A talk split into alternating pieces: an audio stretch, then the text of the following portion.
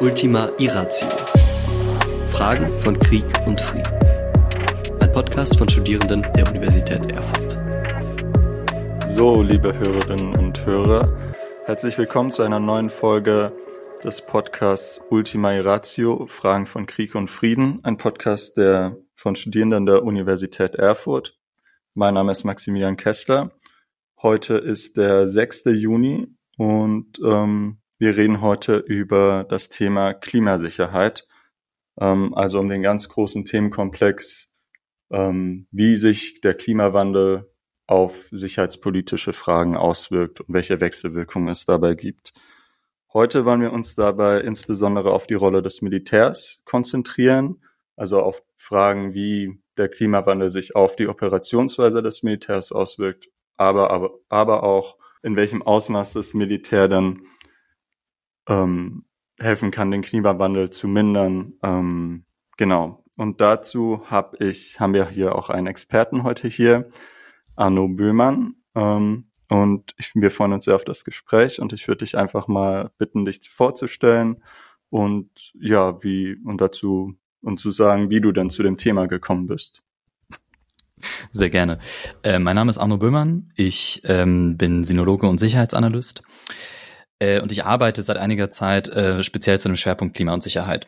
Ähm, das hat ein paar Kurven und Umwege gebraucht, bis ich da gelandet bin. Ähm, ich habe es ja gerade schon gesagt, ich bin eigentlich Sinologe. Also ich habe ähm, mich viel mit chinesischer Kultur und Geschichte beschäftigt, vor allen Dingen in meinem Bachelor. Ähm, war dann eine Zeit lang in China, bin zurückgekommen. Ähm, und als ich gerade so dabei war, meine Bachelorarbeit zu schreiben, äh, ging das in Deutschland mit der Klimabewegung so richtig los. Ähm, ich äh, habe in Hamburg mein Bachelor studiert und dann ging es relativ schnell, dass ich eben ähm, auch Mitorganisator war, dann relativ schnell auch äh, Pressesprecher von Fridays for Future, vor allen Dingen in Hamburg. Ähm, und dann habe ich mich da natürlich total drin eingegraben. Ne? Also das Klimathema war für mich so ähm, erstmal kompletter Lebensmittelpunkt äh, für eine ganze Weile. Gleichzeitig wusste ich, ähm, Vollzeitaktivismus mit bis zu 60 Stunden die Woche äh, im Vorfeld dieser Großdemonstrationen. Äh, das kann man auch nicht ewig durchziehen. Ich hatte eine Bewerbung für einen Master laufen ähm, und bin dann äh, Sommer ein, äh, 2020 äh, nach Singapur und habe in Singapur ähm, einen militärdiplomatischen Masterstudiengang besucht. Ähm, die Hälfte waren so internationale Studis wie ich, die andere Hälfte waren Offiziere, ähm, häufig aus der Region äh, Indonesien, Malaysia, Vietnam ähm, und ja, aus der ganzen Welt zusammengewürfelt. Und da bin ich natürlich mit diesem, ja, großen Klimaschwerpunkt irgendwie in diese Sicherheitscommunity da reingedriftet und dachte so, okay, komm, das ist ja äh, eine krasse Zukunftsfrage, das muss doch hier auch irgendwie abgebildet werden. Und dann war ich relativ erstaunt, dass es äh, nicht der Fall war. Es wurde eben nicht abgebildet. Ähm, und ich hatte aber das große Glück, zu dem Zeitpunkt einen Dozenten zu haben, ähm, dem ich das pitchen konnte und der mir gesagt hat, ja, ey, wenn du das, äh, wenn du das vernünftig durchargumentierst, wenn du das dazu gut recherchieren kannst, dann schreib deine Paper dazu. Ähm, und der hat mir dann die Möglichkeit gegeben, diesen Schwerpunkt ein bisschen zu verfolgen. Ähm, nach dem Master bin ich dann äh, zurück nach Deutschland gekommen und ähm, war dann in Deutschland auf der Suche, okay, wo sind denn jetzt die, die Anknüpfungspunkte, wo kann ich hier was damit machen? Ähm, und da war ähm, in Deutschland tatsächlich nicht so viel zu finden. Ähm, es ist also noch kein sehr etabliertes Thema, auch hier im Diskurs noch nicht. Und äh, genau, so habe ich dann angefangen, das so ein bisschen auf äh, Freelancer-Ebene und also äh, in Kooperation mit Thinktanks, mit, äh, mit anderen Forscherinnen und Forschern ähm, äh, und auch mit Menschen in den Streitkräften eben äh, weiter voranzutreiben, darüber zu schreiben, Vorträge dazu zu halten. Und deswegen bin ich heute hier. Ja, super spannend auf jeden Fall. Ähm, bevor wir richtig in die Materie gehen, könntest du dann einmal so für alle sagen, was denn Klimasicherheit oder Climate Security dann alles ist? Also könntest du da mal so eine, das so ein kurz ein bisschen greifbarer machen, mhm. was denn hinter dem Begriff steckt und vielleicht auch, warum man sich dann damit beschäftigen sollte? Naja, Climate Security ist erstmal ähm, relativ vage, weil es, weil es unglaublich viel einschließt. Ähm, weil, wenn wir Climate Security sagen, ist immer die Frage, worauf beziehen wir Security? Ähm, also deswegen würde ich sagen, es gibt ein unter dem großen Überbegriff Climate Security gibt es mehrere Unterfelder, die aber alle, also die sind nicht, äh, schließen sich nicht gegenseitig aus, die sind nicht mutually exclusive, die ähm, und verdrängen sich auch nicht oder nehmen sich nicht gegenseitig ihre Priorität weg. Also die haben alle ihre Daseinsberechtigung ähm, und setzen aber einfach andere Schwerpunkte. Ähm, es ist grundsätzlich so, es gibt ähm, eine Art äh, Begriff Climate Security, der vor allen Dingen im Rahmen äh, der UN verwendet wird. Der ist auch schon relativ der älteste. Ähm, der ist sehr, äh, sehr Human Security fokussiert. Also ähm, da geht es immer erstmal, Referenzobjekt ist das Individuum, ähm, sind auch äh, kleinere menschliche Gruppierungen und, äh, und soziale Gemeinschaften. Ähm, und äh, da ist viel, also viel oft was auf der Ebene äh, UN äh, Development Project, also UNDP, UN Environmental Project, UNEP läuft ähm, und zunehmend jetzt auch in Ansätzen im UN Peacekeeping äh, wird es auch mehr zunehmend mit abgebildet. Ähm, das ist eine Form von Climate Security.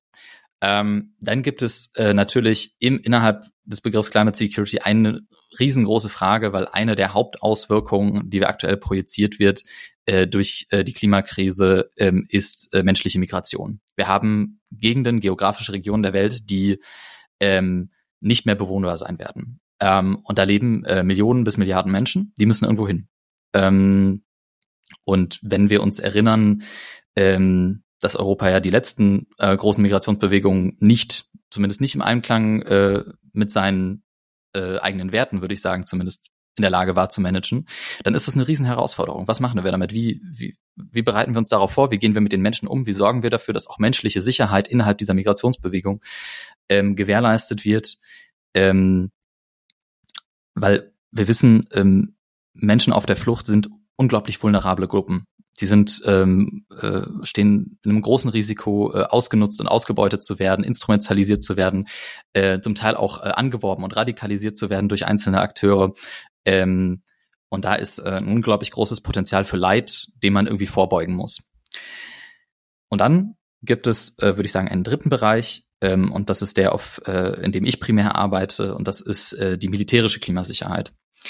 Ähm, und die militärische Klimasicherheit ähm, bewegt sich zwischen zwei Polen. Das ist zum einen die Frage, wie wirkt sich die Klimakrise auf das Militär aus, auf die Rolle des Militärs, ähm, auf die Aufgaben bis runter auf die ähm, operative Einsatzführung.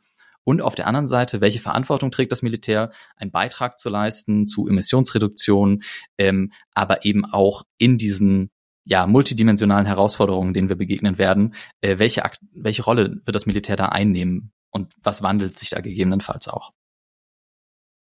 Ja, genau. Und da wollen wir jetzt erstmal gleich, gleich reingehen. Danke für diesen kleinen Überblick.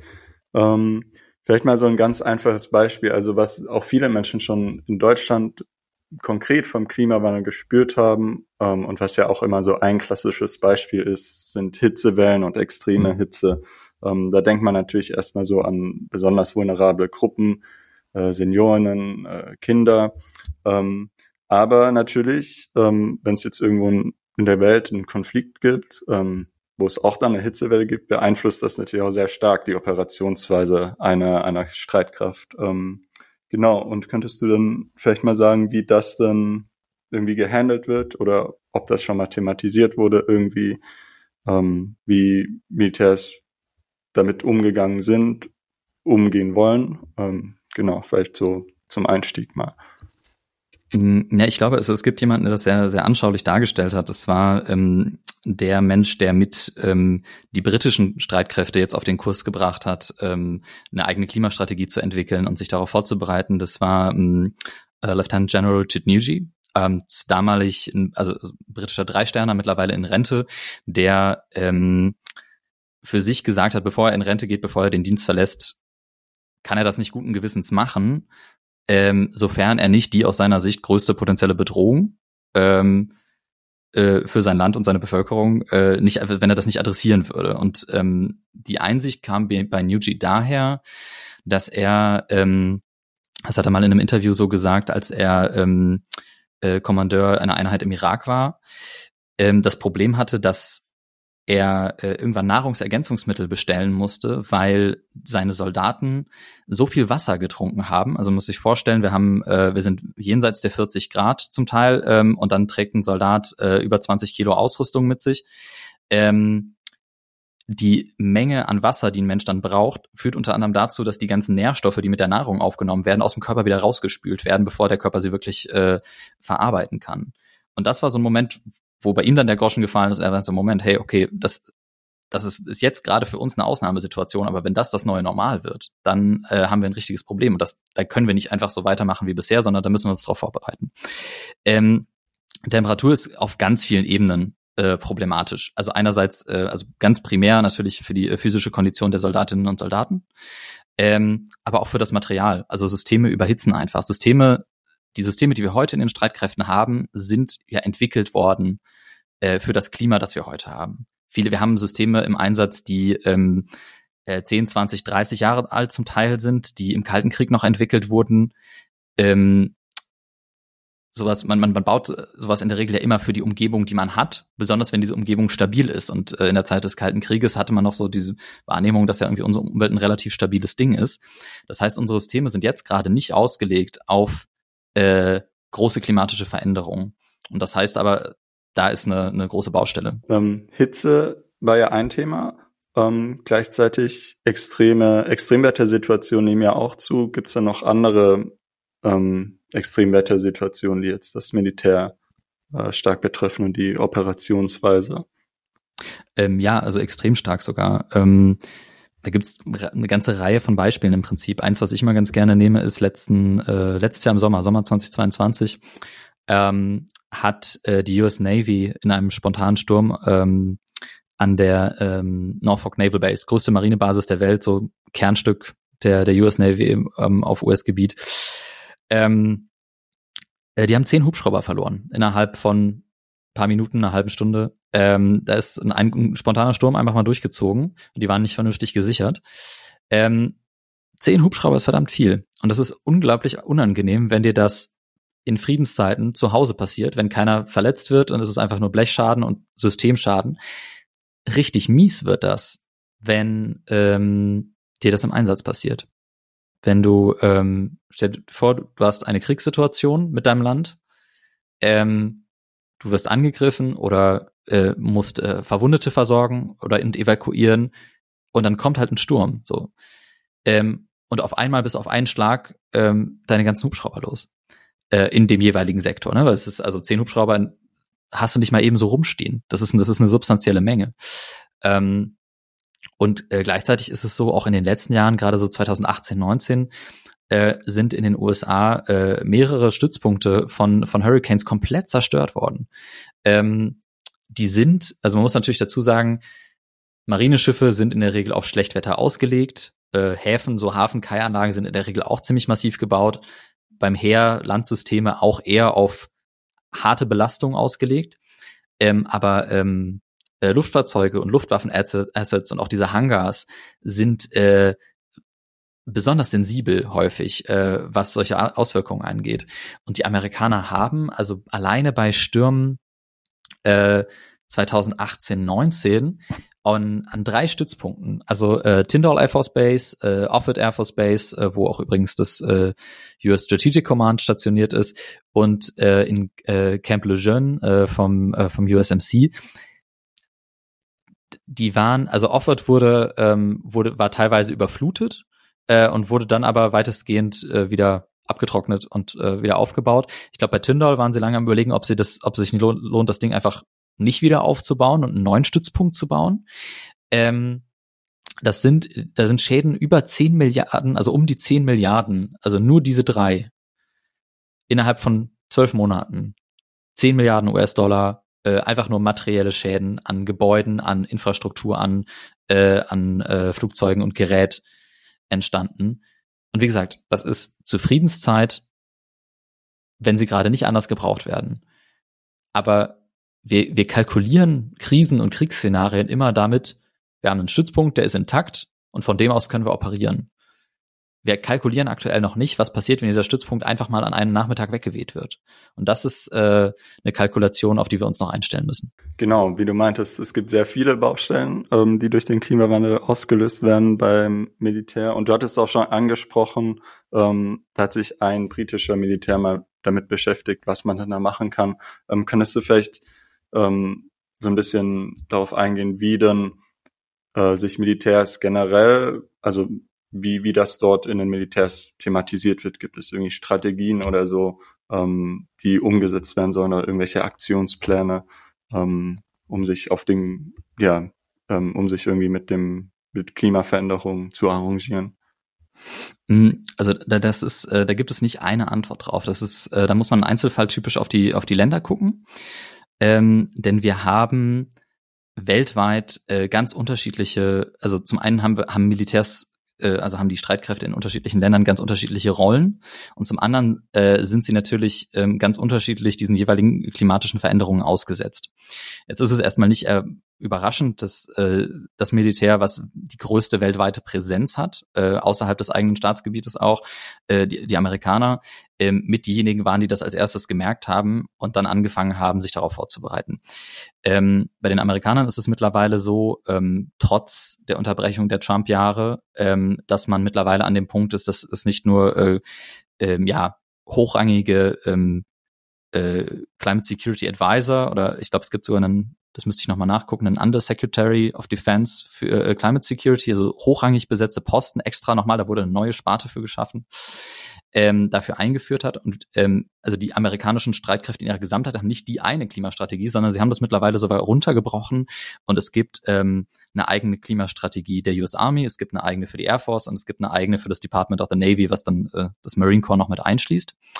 Wir haben in Frankreich mittlerweile eine Klimastrategie für die Streitkräfte, in Großbritannien ebenso.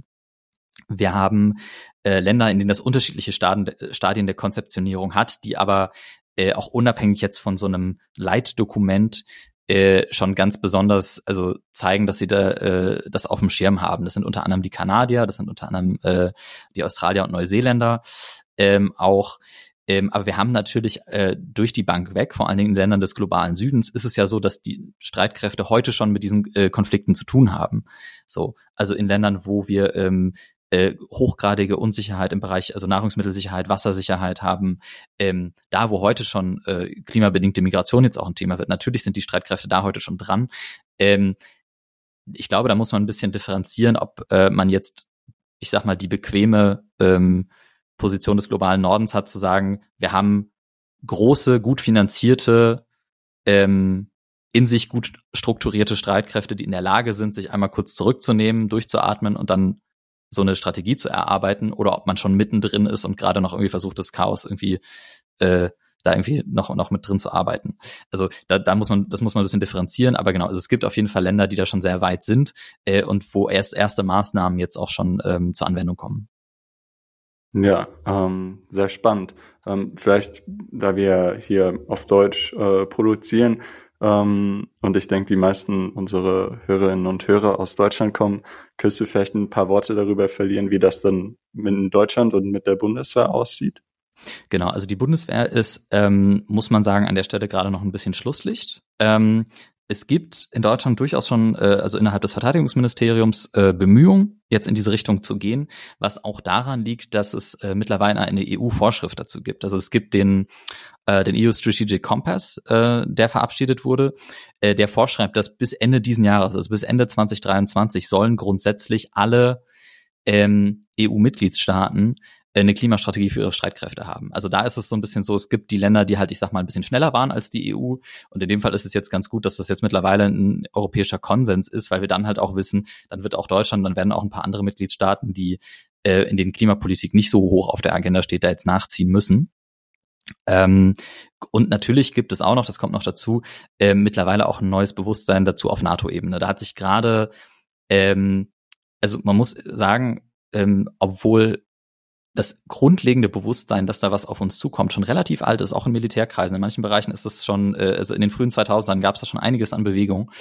Ähm, aber diese richtig, also äh, diese Bereitschaft, jetzt auch wirklich in strukturelle Veränderung zu gehen und sich darauf einzustellen, das ist was, was äh, auch parallel äh, zur, zur Klimabewegung und dem großen, ja, dem, also im Prinzip seit dem Jahr 2019, beziehungsweise ab zwei, Pariser Klimaabkommen 2015, dann fing das so langsam an. Gerade Frankreich war dann relativ schnell am Anfang. Ähm, aber so die richtig großen Schritte werden, habe ich jetzt beobachtet, eigentlich auch erst seit 2019, 2020. Äh, NATO äh, jetzt äh, die letzten ein, zwei Jahre hat, hat einiges noch an, an Einschätzungen, an Risk Assessments äh, und an Leitdokumenten rausgehauen. Äh, genau, da geht, nimmt das, das nimmt jetzt Fahrt auf und da wird, äh, sehe ich, dass äh, die Bundeswehr da dann auch entsprechend mit einsteigen wird. Auch wenn das jetzt gerade in der Bundeswehr noch nicht ähm, äh, also es ist aktuell noch keine Bundeswehr-Klimastrategie vorliegend. Da die Aufnahme einige Zeit zurückliegt, haben wir diesbezüglich ein kurzes Update von Arnaud bekommen. Diese Folge wurde am 6. Juni 2023 aufgenommen. Am 14. Juni veröffentlichte die Bundesregierung ihre erste nationale Sicherheitsstrategie. In dieser nationalen Sicherheitsstrategie nimmt die Klimakrise eine wichtige Rolle ein, wenngleich nicht in ihrer militärischen Dimension. Gleichwohl wurde eine zusätzliche Untersuchung zu den Sicherheitsauswirkungen der Klimakrise durch wissenschaftliche Institutionen und den Bundesnachrichtendienst angekündigt. Eine Klimastrategie für die Bundeswehr darf, gemäß den Vorgaben des EU Strategic Compass, noch vor Jahresende 2023 erwartet werden. Ja, vielleicht um das Ganze, also es ist sehr interessant, es gibt Strategien, man ist sich dessen bewusst, wenn man will dort was machen. Ähm, könntest du vielleicht ganz kurz, vielleicht ein bisschen konkreter werden, wie das denn genau dann aussieht? Also, sag ich mal jetzt, du meintest, die US-Armee oder die US-Streitkräfte sind da Vorreiter. Ähm, wie sähe es denn aus? Wie würde sich dann jetzt die Marine oder die, die Army oder die US Air Force darauf vorbereiten. Ähm, also, dass man einmal so ein kleines Beispiel hat. Ähm, naja, also das, das, das bricht sich letztlich runter, ich glaube, in, ähm, also in, in zwei grundlegende Anforderungen und dann in, in einen riesigen Maßnahmenkatalog an, in, an Bereichen. Ähm, das sind ja auch Sachen, die nicht von heute auf morgen funktionieren. Also in vielen Bereichen haben wir zum Beispiel ähm, die, die Datengrundlagen gar nicht, um äh, bestimmte Maßnahmen einzuleiten. Dann werden die jetzt gerade, dann hat man jetzt vor ein, zwei Jahren erst angefangen, diese Daten zu erheben und hofft jetzt, dass man so ein bisschen ähm, da zeitnah auch in die Umsetzung gehen kann. Ähm, also diese zwei Kern- und also diese zwei ja, Kern- und Angelpunkte, um die sich im Prinzip alles dreht, ist auf der einen Seite ähm, wir müssen die Streitkräfte klimaneutral kriegen. Das ist was, das wird häufig auch immer noch mal so ein bisschen belächelt, weil da denkt man, ah, der, der CO2-neutrale Elektropanzer oder so, äh, ist auch in den Streitkräften kein leichtes Thema, ist aber, also zum Beispiel bei den Amerikanern auch Konsens, ähm, ist natürlich ein riesiges technisches Unterfangen, da gibt's äh, noch ganz eigene Hürden. Ähm, aber grundsätzlich ist es so, dass obwohl Streitkräfte zum Beispiel auch im Pariser Klimaabkommen nicht prioritär behandelt wurden oder dann absolut nachrangig sind, weil wir, wir gucken immer, wir gucken auf Verkehr, wir gucken auf Energie, wir gucken auf Gebäudesektor. Ähm, aber unter dem Ansatz, dass wir einen, äh, ja, einen, einen ganzheitlichen, einen All-of-Government-Approach haben, in dem der Anspruch ist, dass eben alle Teile ähm, äh, oder alle Arme des Staates im Prinzip ihren Beitrag leisten, gilt das natürlich auch für die Streitkräfte. Und in in meisten europäischen Ländern, weil die Streitkräfte nach Ende des Kalten Krieges auch sehr stark geschrumpft sind, ist, äh, sind die Emissionen der Streitkräfte auf der nationalen, also im, im, auf die nationale Rechnung vergleichsweise klein. Sie sind aber halt trotzdem da. Es ist trotzdem eine Größe. Es sind trotzdem Millionen Tonnen CO2 jedes Jahr, die halt irgendwo irgendwie weg müssen. Ähm, und wenn man es aber natürlich auf der Großmachtebene sieht, ähm, die amerikanische, also das Pentagon, das US-Verteidigungsministerium, ist der größte institutionelle Konsument von fossilen, von fossiler Energie der Welt. So. Und da sind, äh, da hängen, da hängen enorme Emissionen dran. Und natürlich müssen die runter. Ähm, bei China ist es so, äh, da fehlt uns die Datengrundlage. Streitkräfte sind immer ähm, sehr äh, äh mögen es nicht so gerne, Daten dafür rauszugeben, weil man ja zum Beispiel aus anhand der äh, äh, Spritbestellung äh, gewisse Rückschlüsse ziehen kann. So, und das, wir haben zum Beispiel bei China einfach die Datengrundlage nicht. Wir können das extrapolieren und ein bisschen schätzen, was ähm, es wird sehr viel sein. Wie viel genau es ist, wissen wir nicht. Ähm, aber genau, also zumindest bei äh, den NATO-Mitgliedsländern ist äh, in der Regel dann immer auch der Anspruch gegeben, dass wir natürlich auch die Streitkräfte dekarbonisieren. Das andere, und das ist ähm, das, wo man jetzt schon ein Stückchen mit weiter ist, weil ich glaube, die Dekarbonisierung ist was, das schiebt man noch so ein bisschen vor sich her, weil es wirklich die Herkulesaufgabe ist. Ähm, das andere, wo man jetzt schon ein bisschen weiter ist, ähm, das ist die Frage, ähm, worauf müssen wir uns einstellen? Ähm, und das ist auch wieder ein bisschen zweischneidig. Also auf der einen Seite ist es natürlich so, ähm, die, wie soll ich sagen, wenn du mit Soldatinnen und Soldaten über Klimakrise redest, ähm, und sagst, ja, okay, ne, weil ist jetzt Klimakrise und jetzt müssen wir das so und alle so und so machen, ist das erstmal ein relativ schwieriges Argument.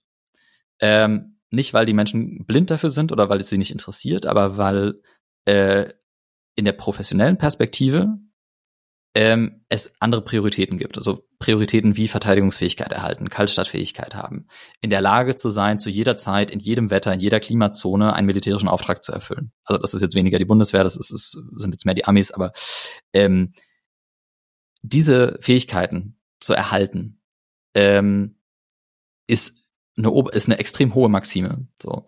Und man wird ob absolut gegen Wände laufen und auf Granit beißen, wenn man versucht, militärische Fähigkeiten zu opfern für irgendeine grüne Bilanz. Das geht nicht durch. Das ist äh, in, innerhalb der, der professionellen Betrachtung des Metiers ist es ein absolutes No-Go und damit muss man gar nicht erst anfangen. Ähm, wo, und das ist also die Erfahrung von, von einigen Leuten im Feld, inklusive mir selbst, ähm, man anfängt, äh, ein gemeinsames Gesprächsfeld zu haben, ist, wenn man sagt, okay, guck mal, ähm, es gibt Bereiche, in denen Adaption der Streitkräfte jetzt dazu führt, dass ihr überhaupt erst in Zukunft in der Lage sein werdet, ähm, eure Mission weiter zu erfüllen. Wenn ihr euch nicht adaptiert, dann setzt ihr im Prinzip äh, eure Einsatzfähigkeit aufs Spiel. Dann setzt ihr eure, eure Männer und Frauen aufs Spiel. Ähm, das ist äh, und, und das ist ja im Prinzip das, worauf wir worauf wir hinsteuern. Ganz banales Beispiel. Ähm, ein Marineschiff äh, kühlt in der Regel seine, äh, seine Maschine mit äh, Oberflächenwasser. Wenn wir jetzt derartig, also die Ozeane er, erwärmen sich äh, auch sehr schnell und äh, wenn das Oberflächenwasser wärmer ist, dann ist der äh, Kühlungsgrad reduziert. So. Ähm, das Risiko besteht, dass die Maschine überhitzt und das Schiff ausfällt. So. Wenn jemand, wenn, ähm, das heißt, wir müssen jetzt gucken, ähm, und da rede ich noch nicht mal über Äquatornähe oder Indopazifik oder irgendwie sowas, sondern wir müssen jetzt erstmal gucken, ob, dass wir äh, unsere maritimen Einheiten alle in der Lage haben, mit in einer veränderten klimatischen Umgebung weiterhin einsatzfähig zu sein, durch verbesserte Kühlsysteme, durch Anpassungen in dem Bereich. Ähm, und das ist jetzt ein wahllos genommenes Beispiel aus Hunderten, Tausenden. So. Ähm, zweite Schneide von dem anderen Themenaspekt ist, das Missionsprofil wird sich verändern. Ähm, weil wir äh, Streitkräfte, äh, da bin, davon bin ich absolut überzeugt und zum Glück bin ich da nicht der Einzige, sondern das deckt sich auch ähm, mit dem äh, äh NATO Climate Change and Risk äh, Impact Assessment äh, von 2022. Ähm, wir werden Streitkräfte zukünftig anders nutzen, weil wir mit anderen Sicherheitsbedrohungen konfrontiert werden. Ähm, und also in diesem NATO-Assessment steht ganz klar drin, und wie gesagt, das ist jetzt nichts, was ich geschrieben habe oder was, äh, was jetzt, ich sag mal, der ähm, friedensbewegtere Arm der deutschen Sicherheitsforschung irgendwie geschrieben hat. Wir müssen uns darauf einstellen, dass wir Militär stärker in humanitären Krisenlagen einsetzen. Das heißt, natürlich haben wir auch Gefahren für zwischenstaatliche Konflikte, für State-Non-State-Actor-Konflikte.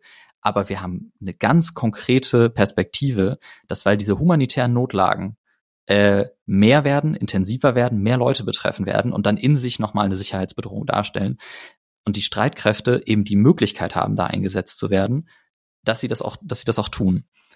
Da sagt man in Deutschland häufig so, ah, ja, aber das ist die, die THW-Hisierung der Bundeswehr. Das ist, da sperrt man sich auch bei der Bundeswehr häufig gegen. Weil Kernauftrag der Bundeswehr ist kämpfen und alles, was nicht kämpfen ist, sollen andere machen. Wenn man die Strukturen ein bisschen kennt, kann man das verstehen und das ist auch nicht so ganz aus dem luftleeren Raum gegriffen, dass eine Armee kämpfen können sollte. Das, weil es ihr ursprünglicher Kernauftrag ist. Wenn es jetzt gerade aber keinen Kampf zu führen gibt, aber dafür aber trotzdem Menschen leiden und Sicherheit in Gefahr ist, dann muss man eben auch in der Lage sein, anders zu reagieren. Ähm, und in vielen Ländern der Welt gibt es dieses THW-Äquivalent nicht.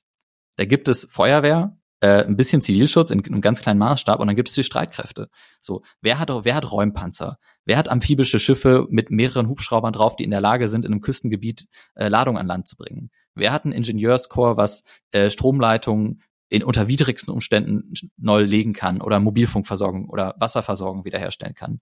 Wer hat die logistischen Fähigkeiten in kürzester Zeit zehn bis hunderttausende Menschen mit Wasser und Grundnahrungsversorgung äh, äh, äh, zu versorgen?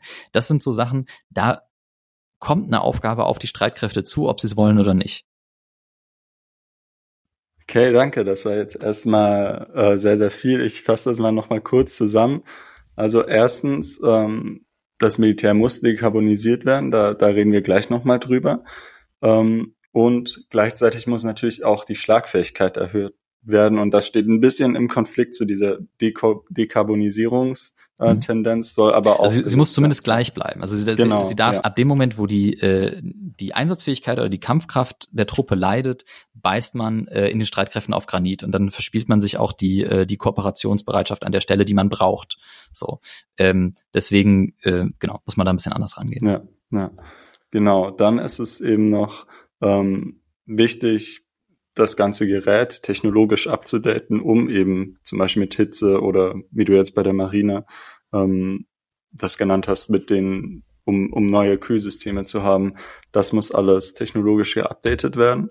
Und gleichzeitig muss man sich auch noch darauf einstellen, ähm, ja, andere, auf andere Missionsprofile, wie du jetzt schon humanitäre Hilfe angesprochen hattest. Ähm, ja, das ist sehr, sehr spannend. Ähm, vielleicht da wir dich jetzt hier als ähm, Sinologe, bevor wir jetzt gleich nochmal auf die Dekarbonisierung eingehen, ähm, da du ja auch Sinologe bist und auch in Singapur studiert hast, ein bisschen so ein Einblick ähm, in, ähm, in die Region Asien-Pazifik hast, ähm, würde ich dich vielleicht nochmal kurz fragen, ähm, dadurch, dass es ja eine Region ist, die sehr stark auch vom Klimawandel betroffen sein wird und gleichzeitig jetzt zum Teil gar nicht irgendwie die finanziellen Mittel hat, wie jetzt das US-Militär, sich so stark darauf einzustellen, ob du vielleicht mal auch so ein, zwei Diskursstränge oder vielleicht auch konkrete ähm, Beispiele, wo es schon um Klimasicherheit geht, ähm, ob du da darauf kurz eingehen könntest, weil ich denke, das ähm, ist was, worüber man jetzt äh, im deutschen Diskurs jetzt nicht so häufig redet, aber angesichts einfach so der, der totalen Menge an Menschen, die dort wohnt und des ökonomischen Gewichts wäre das bestimmt äh, sehr interessant. Ähm, ja, also ich kann ja mal versuchen, also es ist der der absolute Durchblick für die Region fehlt mir fehlt mir auch. Ne? Also das ist äh, dafür ist die Region zu groß und dafür äh, passiert da zu viel. Ähm, also grundsätzlich ist es so, die Region ist natürlich extrem vulnerabel, wenn wir uns angucken, wie es wie, wie wir zum Beispiel ähm, bei der Entwicklung äh, von Extremwetterereignissen sind. Also wir haben immer wieder ähm, wir, wir kennen die, die, die Tsunamis aus Südostasien der, der, der letzten 20 Jahre, die da äh, massivste Zerstörungen angerichtet haben. Ähm, auch wenn das seismische Phänomene sind, die jetzt irgendwie durch ein Erdbeben oder so ausgelöst sind, wir haben ähm, äh, eine, eine unglaublich hohe Vulnerabilität von diesen Küstenregionen. Und wir haben äh, äh, äh, zumindest, ähm, also wir haben laut äh, World Meteorological Association, wenn ich das jetzt gerade richtig auf dem Schirm habe, eine Verfünffachung von Extremwetterereignissen in den letzten 50 Jahren, ähm, die auch noch einhergeht mit einer Zunahme der Intensität. So. Ähm, und daraus kann man erstmal sich das ne, Verfünffachung der Extremwetterereignisse in den letzten 50 Jahren, das ist schon so eine Hausnummer, äh, wo man sagen muss, okay, wo soll das noch hinführen? Ähm, die Länder reagieren da ganz unterschiedlich drauf. Ähm, also auch äh, mit der Frage so, ne, Versicherheitlichung, Securitization, wenn wir gleich nochmal so einen Bogen wieder zu, zurück zur Theorie schlagen wollen, ähm, der ähm, äh, ist da auch ganz unterschiedlich. Ähm, also es gibt Länder, die da äh, sehr weit mit dabei sind, die aber halt trotzdem häufig nochmal eine sehr, auch eine sehr hohe fossile Abhängigkeit jeweils in ihren, in ihren äh, Volkswirtschaften noch haben. Ähm, wenn ich jetzt kurz, weiß nicht, mein, mein Steckenpferd China nehme, ähm, in, in China ist es ganz spannend, weil ähm, China ist der ist so, man muss eine gewisse Ambiguitätstoleranz mitbringen, um die Rolle Chinas in der Klimakrise irgendwie zu greifen. Also sie sind gleichzeitig größter Emittent seit einiger Zeit ähm, und, äh, und gleichzeitig das Land, was äh, am meisten grüne Energien ausbaut ähm, was auch äh, relativ früh damit angefangen hat. Als die, die Solarbranche in Deutschland zwischenzeitlich weggestorben ist, sind die nach China gegangen. Äh, und, und China äh, hat dieses Potenzial erkannt und äh, hat, da natürlich einiges an Geld und äh, Energie reingesteckt, um diesen Sektor jetzt so aufzubauen für das, was er heute ist. Ähm, gleichzeitig ist es so, dass China sich auf militärischer Ebene zum Beispiel kaum äh, darauf vorbereitet, obwohl die, äh, der Einfluss äh, auch auf das chinesische Festland erwartbar ist. Ähm, da gibt es ganz unterschiedliche Diskurse. Also es gibt einen chinesisch-akademischen Diskurs, der im Prinzip lange äh, sehr ähnlich war zu dem, den wir, ähm, den, den wir im Westen haben. Also es gab äh, einige chinesische Politikwissenschaftler, ähm, die in den frühen 2000ern Vorträge gehalten haben, wo sie genau das gesagt haben, so, so Risikopotenzial etc. Und äh, also unter dem Überbegriff Klimawandel als Bedrohung der nationalen Sicherheit. Ich glaube, das, das ist so die Formel, auf die man es runterbrechen kann. Und da gab, würde ich sagen, von dem, was ich gelesen habe, gab es einen Konsens äh, im Prinzip zwischen West äh, und Ost an der Stelle, ähm, der aber keinerlei äh, Auswirkungen auf die tatsächlich gemachte Politik hatte. Und im Gegenteil, es gab ähm, in der chinesischen Volksbefreiungsarmee ähm, lange auch Stimmen, die gesagt haben, Nein, nein, also dieses Ding mit der, also Klimawandel als Sicherheit, das ist ja äh, ein Plot der Amerikaner, um damit den wirtschaftlichen Aufstieg Chinas zu schwächen. Waren da also sehr vorsichtig, äh, sich dazu irgendwelchen äh, Emissionsbegrenzungen zu committen, ähm, aus Sorge daraus, dass es eben ähm, dann im globalen Wettbewerb ein massiver Nachteil sein könnte. Das höre ich habe ich jetzt in letzter Zeit nicht mehr so sehr gehört. Nichtsdestotrotz gibt es nach meinem letzten Kenntnisstand in China keine Klimastrategien oder sowas äquivalent dazu, wie es bei den Amerikanern der Fall ist. Das hat diverse Gründe, aber hat man an der Stelle noch nicht. Okay, danke dir. Ich denke, das ist äh, ein sehr interessanter Einblick, gerade auch das Beispiel China. Ähm, wie du meintest, da ist schon das Stichwort Ambiguitätstoleranz. Ähm, genau, und an dem Beispiel sehen wir auch, ne, Klimawandel und Sicherheit, das steht auch immer in einem großen gesamtgesellschaftlichen Kontext, ähm, in dem ja vor allem dieses Schlagwort Dekarbonisierung, was du schon angesprochen hattest, ähm, immer dominiert. Und an dieser Stelle bedanke ich mich bei allen Hörerinnen und Hörern, die bis hierher gehört haben. Wir hoffen, dass euch diese Folge gefallen hat. Äh, wie ihr sicher gemerkt habt, war das ein sehr abruptes Ende. Dies hat damit zu tun, dass wir ein längeres Gespräch mit Arnaud geführt haben. Wir haben uns entschlossen, daraus zwei Folgen zu machen. In der nächsten Folge wird es dann verstärkt um die Dekarbonisierung des Militärs sowie das Verhältnis zwischen Militär, Gesellschaft und Klimakrise gehen. Wir würden uns sehr freuen, wenn ihr auch die nächste Folge hört und natürlich auch, wenn ihr diese Folge teilt. Bis dahin, macht's gut. Es moderierte Maximilian Kessler. In der Vorbereitung unterstützt wurde er durch Bennett Rieddorf. Schnitt und Audiodesign Adrian Lächele. Öffentlichkeitsarbeit und Marketing Fabian Schulte und Daria Tenkhoff. Projektleiter ist Bennett Riedhoff. Konzeption und Recherche übernahmen Jana van Elk, Mireille Nassiev, Maximilian Kessler und Julia Alexandra Ackermann.